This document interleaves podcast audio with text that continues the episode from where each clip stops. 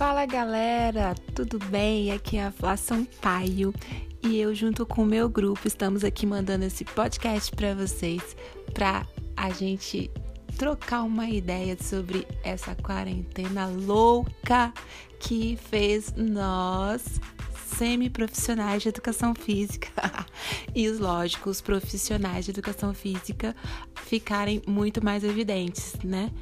Gente, o assunto é sério, a gente sabe. Mas não é engraçado? Eu não sei se acontece com vocês, mas com a gente normalmente tem acontecido.